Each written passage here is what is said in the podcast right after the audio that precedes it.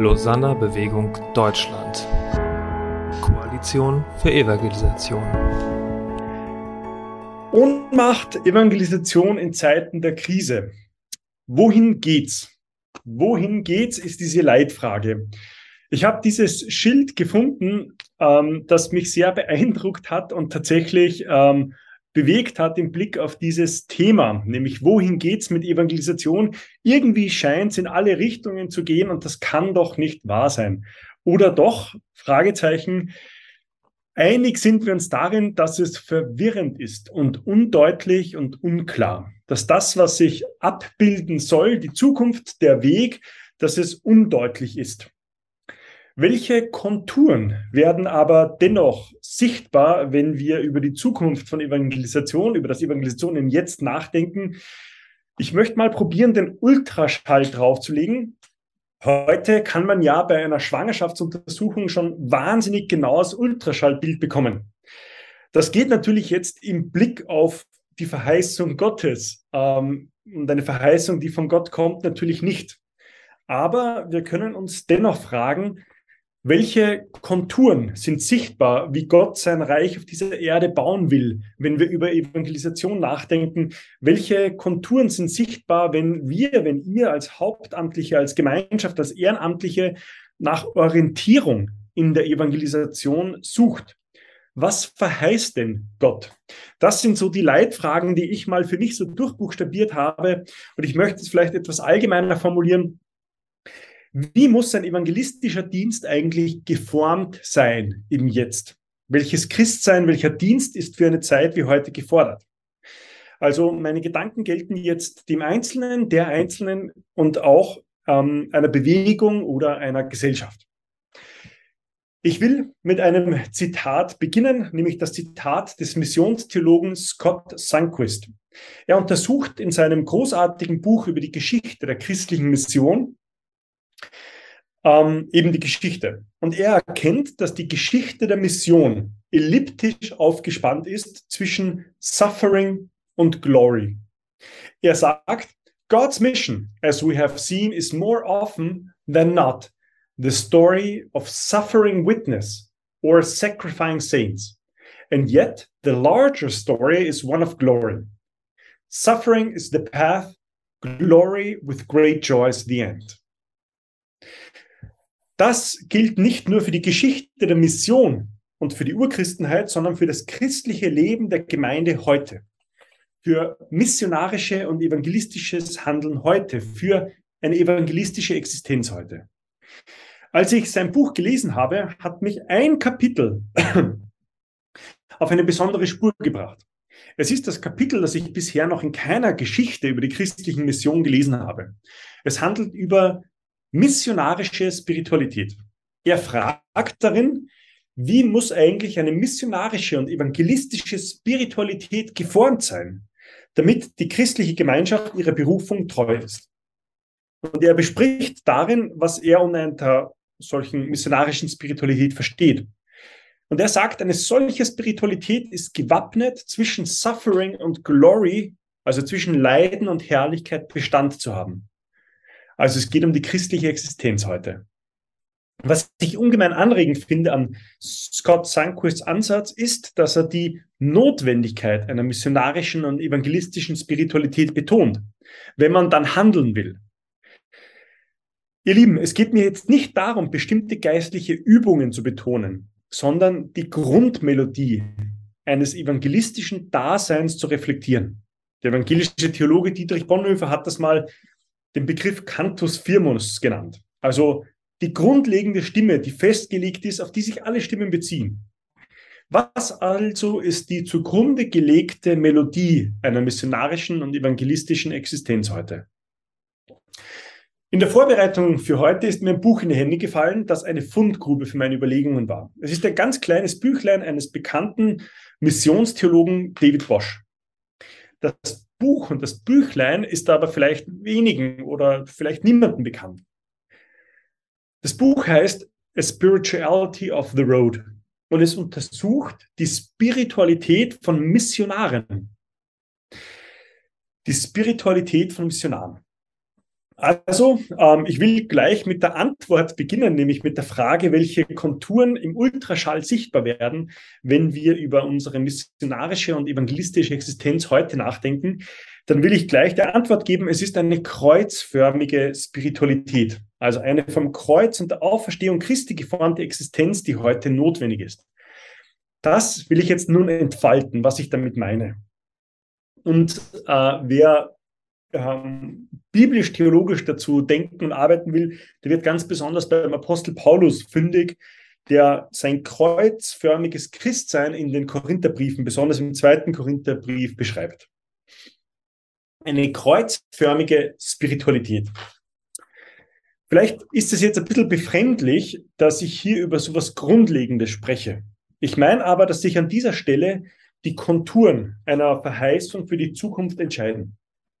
Für den Reformator Martin Luther war es dieser Punkt, an dem sich das Christsein insgesamt entscheidet.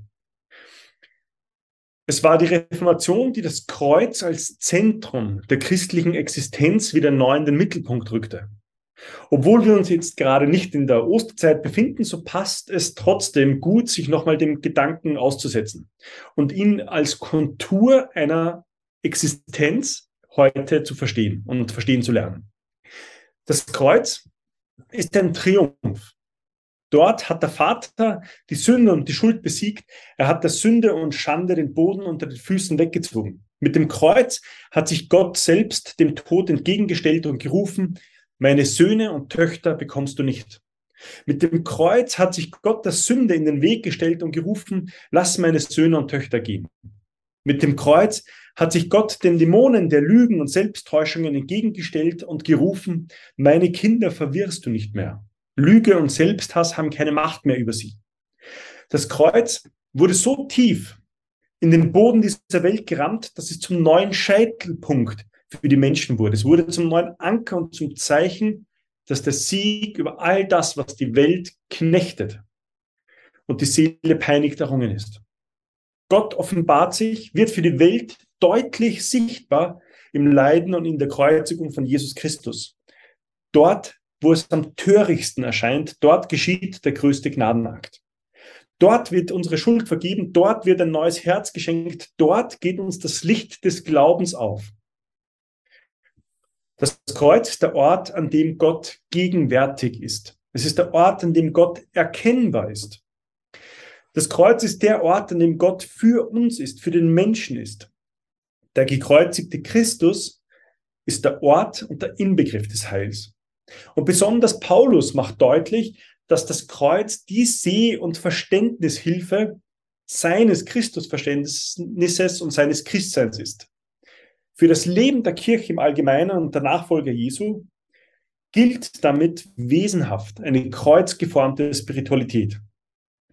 Was für den gekreuzigten Christus gilt, dass ihre Weisheit von der Welt für Torheit gehalten wird, dass ihre Macht und Stärke nur für Ohnmacht gehalten wird, das gilt auch für Paulus.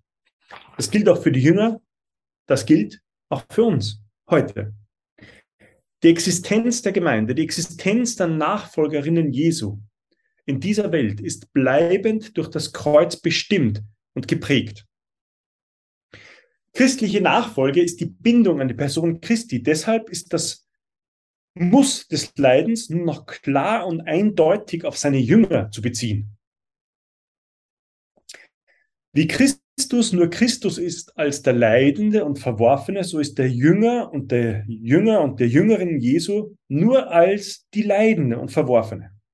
Diese Bereitschaft zur Kreuzesnachfolge ist dem Weg entgegengesetzt, den unser Herz von sich aus gehen will. Unser Herz will dem Aufstrebenden, dem Starken, dem Leuchtenden, dem Glorreichen, dem Herrlichen folgen und nicht dem, der am Kreuz in aller Verlassenheit stirbt. Auf keinen Fall wollen wir leiden. Bonhoeffer betonte, dass man dem Leiden um Christi willen nicht ausweichen kann. Nachfolge ist Bindung an den leidenden Christus. Darum ist das Leiden der Christen nichts Befremdliches. Es kann gar nicht anders sein. Wir können diesem Leiden nicht davonlaufen. Wir können ihm nicht ausweichen, indem wir meinen, es auf irgendwelche, auf irgendeine Art und Weise besiegen zu können.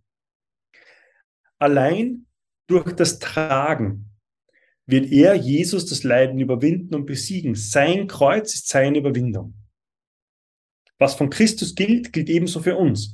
So ist auch der Nachfolger zum Tragen berufen. Im Tragen besteht das Christsein. Ihr Lieben, das finde ich spannend und ernüchternd zugleich. Ein siegreiches Leben als Christ führt man gerade dann, wenn man das Leiden trägt, nicht wenn man versucht, es ihm auszuweichen oder es in der Kraft Gottes besiegen möchte, sondern wenn man hindurchgeht und dadurch überwindet. Vielleicht mag sich jetzt der eine und die andere denken, das alles ist ziemlich erdrückend und deprimierend. Aber Bonhoeffer sagt auch an dieser Stelle, unter dem Kreuz zu gehen ist nicht Elend und Verzweiflung, sondern Erquickung und Ruhe für die Seele, ist höchste Freude. Es ist Freude, weil wir dadurch von anderen Lasten frei werden, die unserer Seele letztlich, die unsere Seele letztlich umso mehr und schwerer erdrücken. Hier gehen wir nicht mehr unter selbstgemachten Gesetzen und Lasten, sondern unter dem Joch dessen, der uns kennt und der uns selbst, der selbst mit unter dem Joch geht. Wer leidet, hat Gemeinschaft mit Christus und darf sich darüber freuen. Eine kreuzförmige Spiritualität ist in Spannung. Missionarische und evangelistische Christen leben in einer Spannung, die ausgehalten werden muss. Es ist dabei wichtig zu betonen, dass es eine Spannung ist etwas anderes als ein Balanceakt. In einer Balance stehen sich zwei Dinge immer gegenüber und balancieren sich aus. Es ist und bleibt eine Spannung, der Welt zugewandt zu leben und sich von der Welt abzuwenden. Es ist und bleibt eine Spannung zu predigen und keine Resonanz zu erleben. Es ist und bleibt eine Spannung als Missionar eine Arbeit aufzubauen und keine Konversionen und Reaktionen und zu erleben. Das Problem bei einer Balance ist, dass es häufig zur Flucht in die eine oder andere Richtung der zwei entgegengesetzten Pole kommen würde. Es ist gefährlich zu meinen, das geistliche Leben und Engagement in der Welt muss irgendwie ausgeglichen behandelt werden, im Sinne einer Waage, die jeweils immer das andere ertragbar macht. Wer versuchen würde, die Dinge in der Balance zu halten, der flieht vor der Spannung. Was nun David Bosch bei den Missionaren im Feld beobachtet, ist, dass sie beispielsweise das Gebet als Flucht vor politischer Verantwortung missbrauchen. Also lieber Rückzug ins Gebet als politische Verantwortung übernehmen. Oder eine andere Spannung, die nicht ausgehalten wird, ist dort, wo man eine Missionsarbeit beendet, auch wenn es nach Jahrzehnten keine oder wenig Menschen gäbe, die zum Glauben kommen. Der Missiologe Walter Freitag erzählt von einem Besuch einer lutherischen Missionsstation im Norden Ägyptens. Zum Zeitpunkt seines Besuchs existierte diese Arbeit bereits 52 Jahre lang. Das Ergebnis dieser Jahre harter Arbeit war eine Person, die zum christlichen Glauben gekommen war. Eine Person, die vom Islam zum Christentum übergetreten war und diese eine Person ist aber wieder verschwunden. Trotzdem taten die Missionare treu weiter. Und als Walter Freitag dort stand, verstand er, dass Mission und Evangelisation wahrlich Gottes Lob inmitten der Welt ist, unabhängig vom Erfolg, auch in der Hoffnungslosigkeit. Eine kreuzförmige Spiritualität lebt in Spannung investiert weiter in eine Arbeit, die vielleicht jetzt keine Frucht zeigt. Im Kreuz ist eine Spannung, eine Ambivalenz, die es auszuhalten gilt. Nur eine ganz kurze Nebenbemerkung. In der Beschäftigung mit der psychischen Entwicklung von Kindern, Jugendlichen ist es heute mehr denn je eine Sache, die sie lernen müssen, Spannungen aushalten. Bedürfnisse nicht sofort zu befriedigen, das Handy liegen zu lassen, auch wenn es piepst. Das ist eine große gesellschaftliche Aufgabe, Ambivalenzen auszuhalten. Nur soweit eine kleine Nebenbemerkung. Ich komme zurück. Christen erleben eine Spannung, weil die Welt kompliziert ist. Christen sind berufen, wie Christus in der Welt zu leben. Dietrich Bonhoeffer hat das einmal ziemlich scharf formuliert. Jesus Christus lebte mitten unter seinen Feinden. Am Kreuz war ganz allein, umgeben von Übeltätern und Spöttern. Dazu war er gekommen, dass er den Feinden Gottes den Frieden brächte. so gehört auch der Christ nicht in die Abgeschiedenheit des klösterlichen Lebens, sondern mitten unter die Feinde, so sagt es Bonhoeffer ziemlich scharf. Dort hat er seinen Auftrag, dort hat er sein Leben, dort hat er seine Arbeit. Martin Luther hat es ähnlich gesagt, die Herrschaft Gottes will inmitten seiner Feinde sein. Und wer das nicht leiden will, der will nicht sein von der Herrschaft Christi, sondern er will immer nur inmitten von Freunden sein, in den Rosen und Lilien sitzen, nur bei den frommen Leuten. O ihr Gotteslästerer, so schimpft Martin Luther. Wenn Christus getan hätte, was ihr tut, wer wäre denn selig geworden? Bei Missionaren ist der Verlust der Spannung einer missionarischen Spiritualität an zwei Verhaltensweisen sichtbar. David Bosch sagt, entweder der Verlust der Disziplin oder Überaktivität. Für viele Missionare wäre es eine größere Herausforderung, nach Hause zurückzukehren, als in dem Missionsgebiet zu bleiben. Das mag jetzt vielleicht ein bisschen paradox klingen. Was Bosch bei den Missionaren aber beobachtet ist, dass sich im Missionsgebiet eine gewisse Selbstverständlichkeit der Aktivitäten und des Einsatzes einspielen, die zur Routine werden. Bosch zitiert einen chinesischen Mann, der einem jungen Missionar auf seinem ersten Missionseinsatz Folgendes sagt. Your first term out there, you will be a Christian missionary. Your second term, you will be a Christian. Your third term, you will just be, you will be just another American enjoying life abroad das gilt nicht nur für unser Christsein an die Orte, an die wir gestellt sind.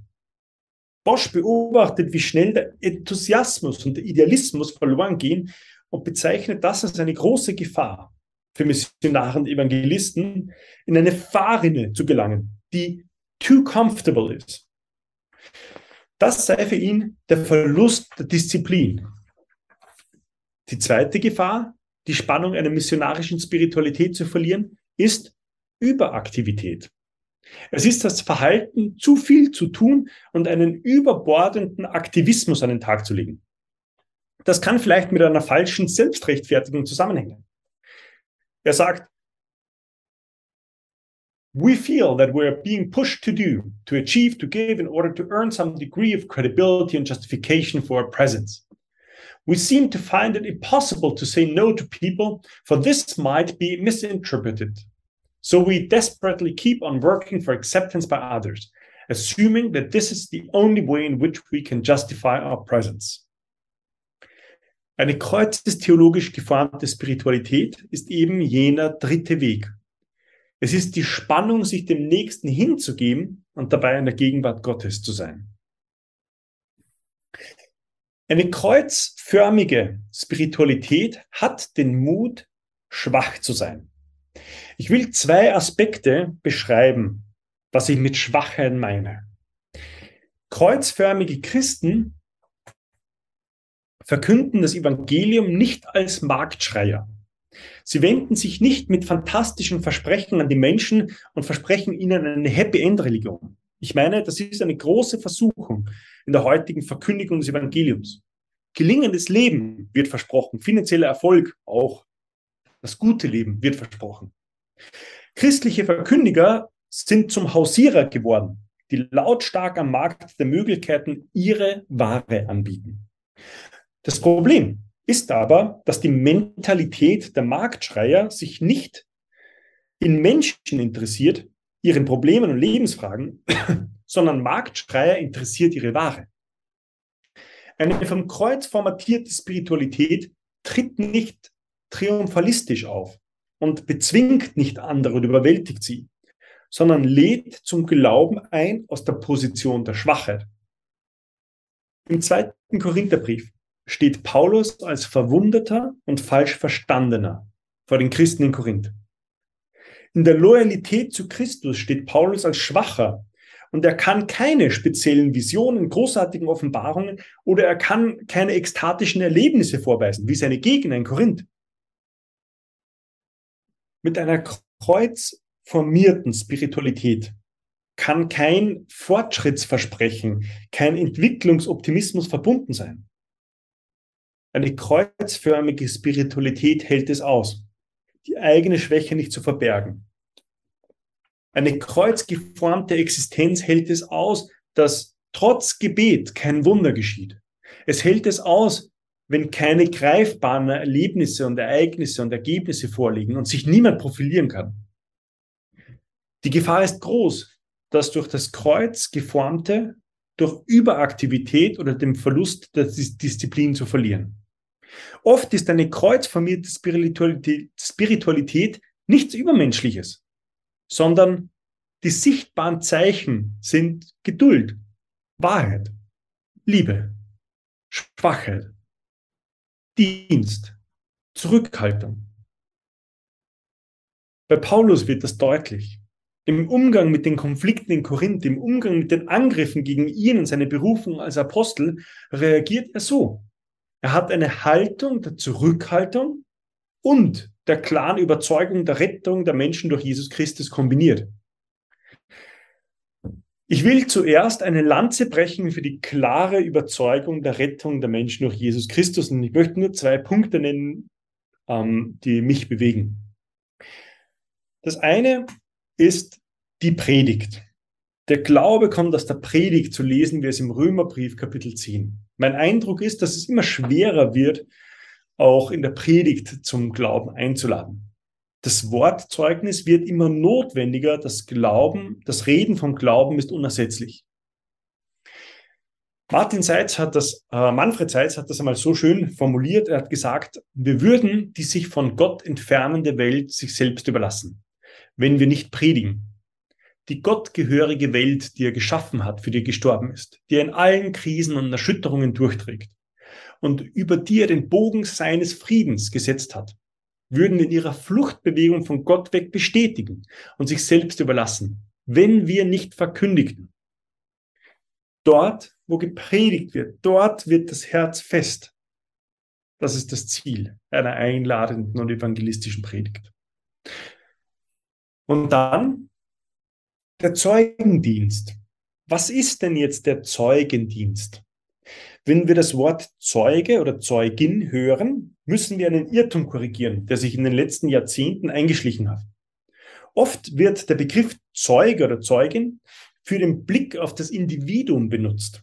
Der Zeuge kann nur sagen, was er im Moment hört und glaubt. Aber das ist ein wenig ein verkürztes und falsches Verständnis. Ein Zeuge, eine Zeugin ist ein in die Kirche, in die Lehr- und Glaubensgemeinschaft der Kirche eingebundener Zeuge. Er und sie sagt das, was er als Glied der christlichen Kirche, als einer, derer in der Auslegungsgemeinschaft steht, hört. Ein Zeuge hat nicht nur zu vertreten, was er selbst glaubt, sondern ein Zeuge hat zu vertreten, was uns als Botenwort anvertraut ist und was in der Gemeinde Jesu Christi an Glaubenswahrheit vorhanden ist. Wir müssen uns klar machen, dass eine Zeugin nicht nur den momentanen Glaubensstand bezeugt, ein Zeuge, eine Zeugin ist immer Bote und Botin. Das heißt, er kann sich nicht hinstellen und sagen, das ist jetzt meine Meinung, wie jemand, der mitdiskutiert. Und dennoch, Zeugen und Zeuginnen sind selbst Teil der Botschaft, die sie übermitteln. Natürlich sind sie Teil, natürlich sind Missionare und Evangelistinnen Teil der Botschaft, die sie zu vermitteln versuchen, und das in besonderer Weise. David Bosch hat einmal besonders kritisiert, dass Missionare und Evangelisten sich zu unreflektiert als Werkzeuge und Instrumente Gottes verstehen. Das Verständnis, das sei dabei oft von einem Bild geprägt, das einen sauberen Wasserkanal zeigt, der das Wasser ungehindert durchfließen lässt. Und um den Fluss jetzt fließen zu lassen, muss der Kanal regelmäßig gereinigt werden. In der missionarischen Situation oder in der evangelistischen Situation hieße das, dass die Botschaft peinlich sauber gehalten werden müsse. In diesem Bild ist der Missionar, die Evangelistin ein Werkzeug. Und es wirkt irgendwie so, als wäre das mehr schlecht als recht der Weg, durch den Gott kommunizieren will. Aber es gibt keine Beeinflussung zwischen Werkzeug und der Botschaft. Ihr Lieben, das Neue Testament versteht den Missionar und den Evangelisten und die Evangelistin nicht als ein desinfiziertes Werkzeug. Das Bild im Neuen Testament ist nicht das des Werkzeuges, sondern das des Zweiges. Ein Kanal bleibt von dem, was durch ihn fließt, unberührt. Ein Zweig nicht. Ein Zweig absorbiert die nährende Kraft, die aus den Wurzeln kommt und aus dem Stamm. Ein Zweig ist zutiefst involviert in den Übertragungsprozess. Und so ist ein Botschafter und eine Botschafterin die Verkörperung desjenigen, der ihn sendet.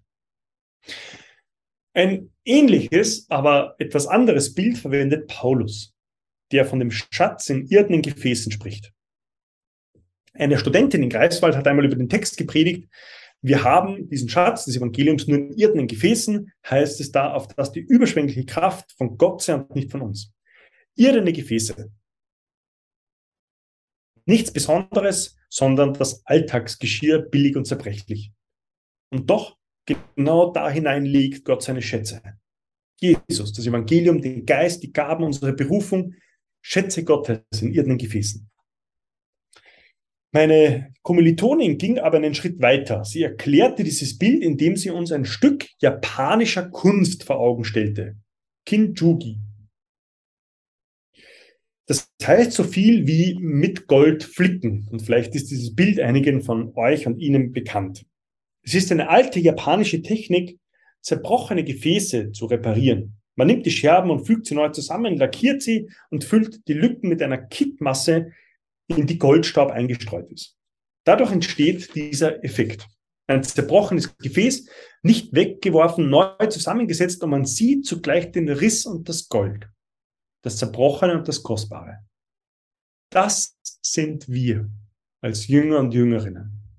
Irdene Gefäße mit einem kostbaren Schatz, zerbrochen, aber nicht weggeworfen, behutsam in die Hand genommen, neu zusammengesetzt. Man sieht die Risse, aber in den Rissen zeigt sich das Gold. Man sieht unsere Unvollkommenheit, die Wunden, die uns das Leben schoss, unser Versäumen, unser träges und aufsässiges Herz. Akademisch formuliert, man sieht uns so etwas wie, man sieht, dass uns so etwas wie Identität verloren geht oder sich in viele Bruchstücke und Episoden, Anfänge und Liegengebliebenes auflöst. Wer sind wir schon?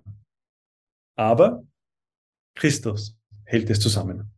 Christus hält mich zusammen, Christus hält dich zusammen und es leuchtet im irdenen Gefäß golden. Und evangelistisches Christsein und mündiges Christsein heißt genau das. Christus hält mich zusammen und darum folge ich ihm, wohin er mich ruft. In meinem Dienst zu den Menschen, in seinem Wort in die Stille, in der Anfechtung ans Kreuz, in die Gemeinschaft derer, die mit mir glauben, in das Zeugnis, in den Dienst, in die Anbetung. Ich folge ihm wohin er mich ruft. Und das ist es, authentisch und glaubhaft, was Menschen anspricht und anzieht. Aus diesem Grund ist das Training im Zeugendienst so wichtig. Lediglich ein innerer oder ein äußerer Ruf genügen nicht. Paulus selbst hat nach seiner Bekehrung einige Jahre in der arabischen Wüste verbracht, dann eine kurze Zeit in Jerusalem, dann einige Jahre in seiner Heimatstadt Tarsus. Etwa nach 15 Jahren ist er erst Missionar geworden.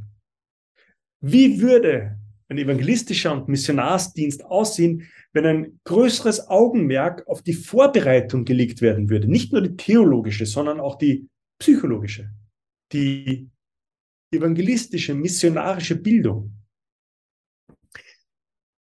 Jede Christin, jeder Christ ist Zeuge. In der Missionsgeschichte ist die Bedeutung der Alltagschristen von enormer Bedeutung in der Mission Gottes in dieser Welt. Scott Sunquist bringt es so auf den Punkt, most people in the world will come to faith because of a neighbor or relative, not because of a priest or bishop.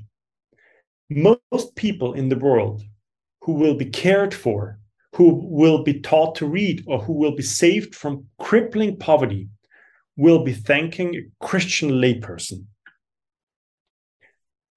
Die Kirche Jesu Christi war und ist immer in der Kraft des Heiligen Geistes die Kirche der Glaubenden. Die kreuzförmige Spiritualität drängt den Missionar, den Evangelisten nicht dazu, das Steuer zu übernehmen, wenn etwas schief läuft. Eine kreuzformierte Spiritualität bietet sich an als Ersatzrat. Derjenige, Diejenige, die das Steuerrad übernimmt, übernimmt die Show und lenkt in die Richtung, die er oder sie für richtig hält. Ein Ersatzrad hingegen lässt sich verwenden. Man sieht es sehr gut an dem Apostel Paulus und seinem Selbstverständnis. Paulus versteht sich im zweiten Korintherbrief als Ersatzrad. Er bietet im zweiten Korintherbrief nirgends an, das Steuer zu übernehmen. Er bietet sich aber an als Reifen. Oder um im Bild zu bleiben, er versucht sogar dabei zu helfen, dass die Christen und Korinth keinen Reifenschaden erleiden. Und das erlebt Paulus im zweiten Korintherbrief als eine spannende Mischung von intimer Betroffenheit und Zurückhaltung. Das, was Paulus hier zeigt, ist erstaunlich. Er übermannt die Christen in Korinth nicht, er überwältigt sie nicht, sondern er bietet seine Schwache dann. Er geht den Weg der Nachfolge mit ihnen gemeinsam. Und hier liegt ein wichtiger Nährboden für das Entstehen von Mündigkeit in Evangelisation, im Glauben, in der christlichen Gemeinschaft. Ein afrikanisches Sprichwort lautet, der Mensch ist ein Mensch durch den Menschen. Ich würde es so übersetzen, der Christ ist ein Christ durch einen Christen. Also jeder Christ wird ein Christ durch einen anderen Christen. Und indem wir an dem Menschsein des anderen teilhaben, werden wir geprägt und werden wir zur Mündigkeit geführt. Auch in einer kreuzformierten Spiritualität. Und das tun wir nicht aus der Position der Macht, sondern als Reserverat. Martin Luther hat das einmal ähnlich gesagt, dass wenn wir predigen, dann predigen wir als Bettler. Als Bettler erzählen wir anderen Bettlern, wo sie Brot finden können. Diese Art der Schwachheit, voneinander abhängig zu sein, zeigt sich normalerweise nicht in dramatischen und spektakulären Begegnungen, sondern im Alltag. Das aber braucht einen Ort, die Gemeinschaft, ein Ort der Einübung in eine kreuzförmige Spiritualität.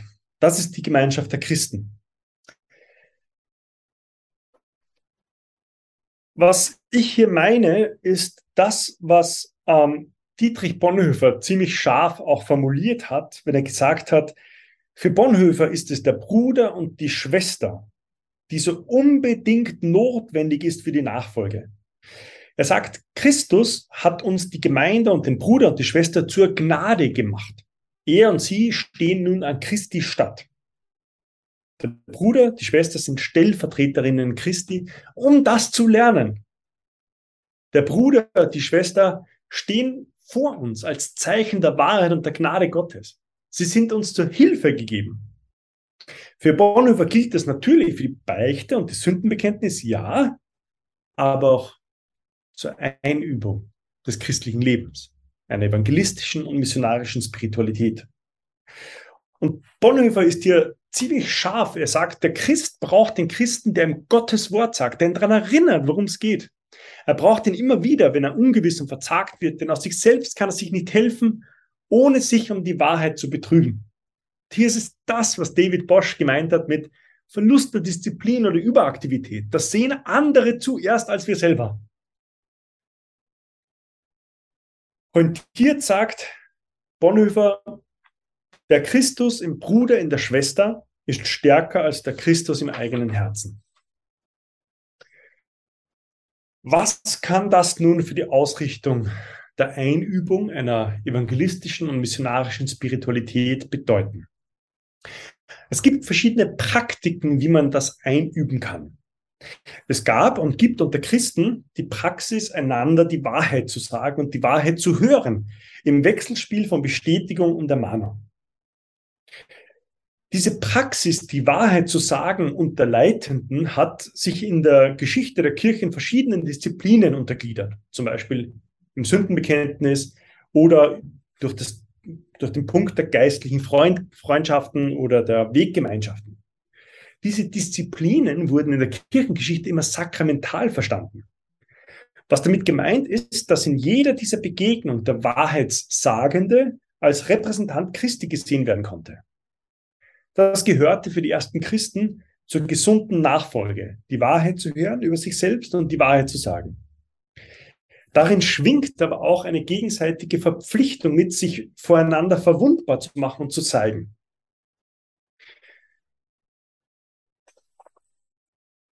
In der PowerPoint habe ich ein paar Fragenkataloge eingefügt. Ähm, mit dem Blick auf die Zeit gehe ich diese Kataloge nicht mehr durch, aber diese Fragenkataloge, die im Prinzip ähm, ich aus, aus, aus Unterlagen von Missionsgesellschaften gesammelt habe, um sowas zu tun. Ich komme zum Schluss. Solche Fragen, so eine Praxis der kreuzförmigen Spiritualität verlangt Verwundbarkeit voneinander. In einer kleinen Gemeinschaft übt man sich in gesunde, kreuzförmige Spiritualität. Zusammenfassend lässt sich vieles von dem, was ich gesagt habe, so sagen. Eine kreuzförmige Spiritualität hat den Mut, schwach zu sein. David Bosch hat das mal so genannt, True Mission is the weakest and least impressive human activity imaginable. The very antithesis of a theology of glory. Die christliche Gemeinschaft besteht nicht aus geistlichen Giganten. Nur gebrochene Menschen können andere zum Kreuz führen. Es geht um die Verwundbarkeit der Christen, nicht jener, die missioniert werden. Bosch kritisiert, wenn Christen davon sprechen, dass sie schwach sind, dann verwenden sie es einerseits als Ausrede oder sie lehnen es ab und verlangen Stärke. Wenn Schwachheit zur Ausrede wird, dann legt man die Verantwortung für das Tun ab. Wenn Schwäche abgelehnt wird, werden Allmachtsfantasien gehegt. Es ist ja so, dass jeder einen Stachel im Fleisch hat. Paulus beschreibt dies als das Paradoxe des christlichen Glaubens, dass der Schwache, die Schwache das Evangelium verkündet. Eine kreuzgefahrene Spiritualität ist also mutig, schwach zu sein. Eine christliche und evangelistische Existenz, ein christliches evangelistisches Handeln wird nun von diesem Scheitelpunkt der Menschheit neu gelebt. Eine kreuzförmige Spiritualität lebt in Spannung und hält diese Spannung aus, weil es zwischen Leiden und Herrlichkeit aufgespannt ist. Es ist eine kreuzförmige Spiritualität, die den Mut hat, schwach zu sein, die sich zeigt, die nicht als Marktschreier auftritt, aber dennoch predigt und Zeugenschaft gelebt wird. Der Mut, schwach zu sein, zeigt sich, indem man sich als Reserverad anbietet und nicht das Steuer sofort übernehmen will. Das einzuüben, der Ort, wo das gelebt, geübt, erprobt wird, ist die christliche Gemeinschaft. Soweit ein Versuch zu skizzieren, wie eine evangelistische, missionarische Existenz in unserem heutigen Hier und Jetzt aussehen kann. Danke für die Aufmerksamkeit.